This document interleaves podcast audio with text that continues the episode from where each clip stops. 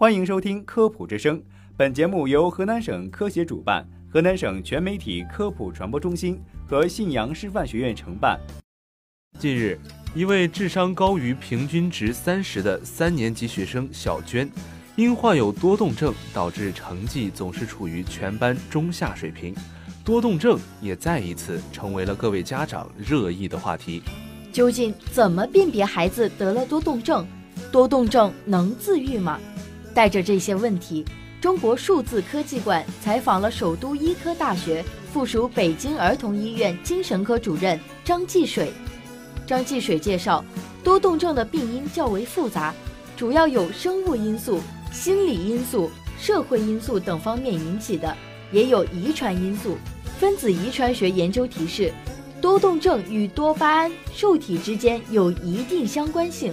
额叶和基底神经节在调节运动活动方面具有重要作用。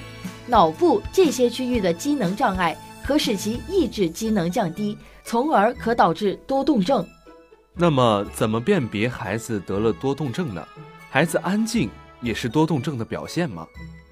张继水解释说，辨别多动症有严格的诊断标准，包括四部分：症状学特点、起病时间（十二岁之前起病）和症状持续病期，症状持续至少半年，严重程度，比如影响了学习、交往、生活，还有鉴别相关疾病。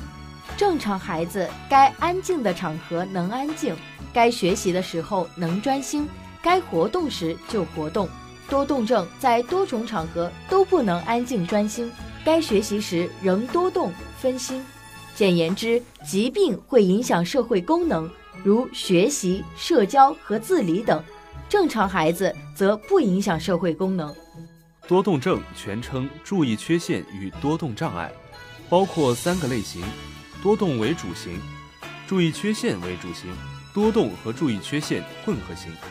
男孩以多动为主，女孩则以注意缺陷为主，所以女孩给人的印象是外在行为平静，其实内在思维活跃，注意力分散。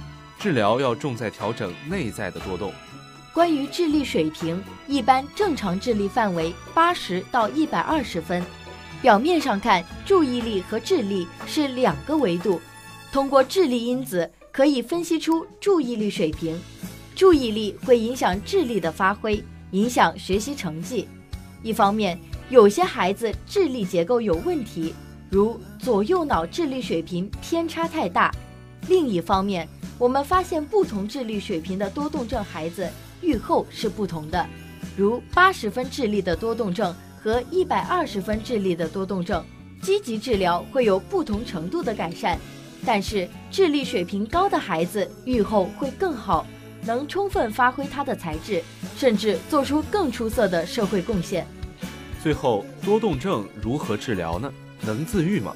张继水说，多动症的治疗是综合干预模式，早发现早治疗，药物治疗、行为治疗、心理治疗、家庭治疗、感觉综合训练、脑功能生物反馈训练、学校干预。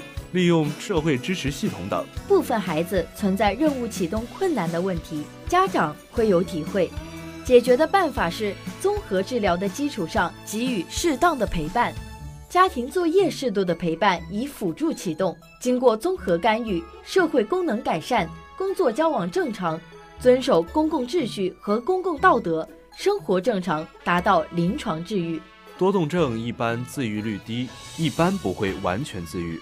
百分之四十到百分之六十会残留部分症状，如注意力不集中、工作效率差、易发脾气等。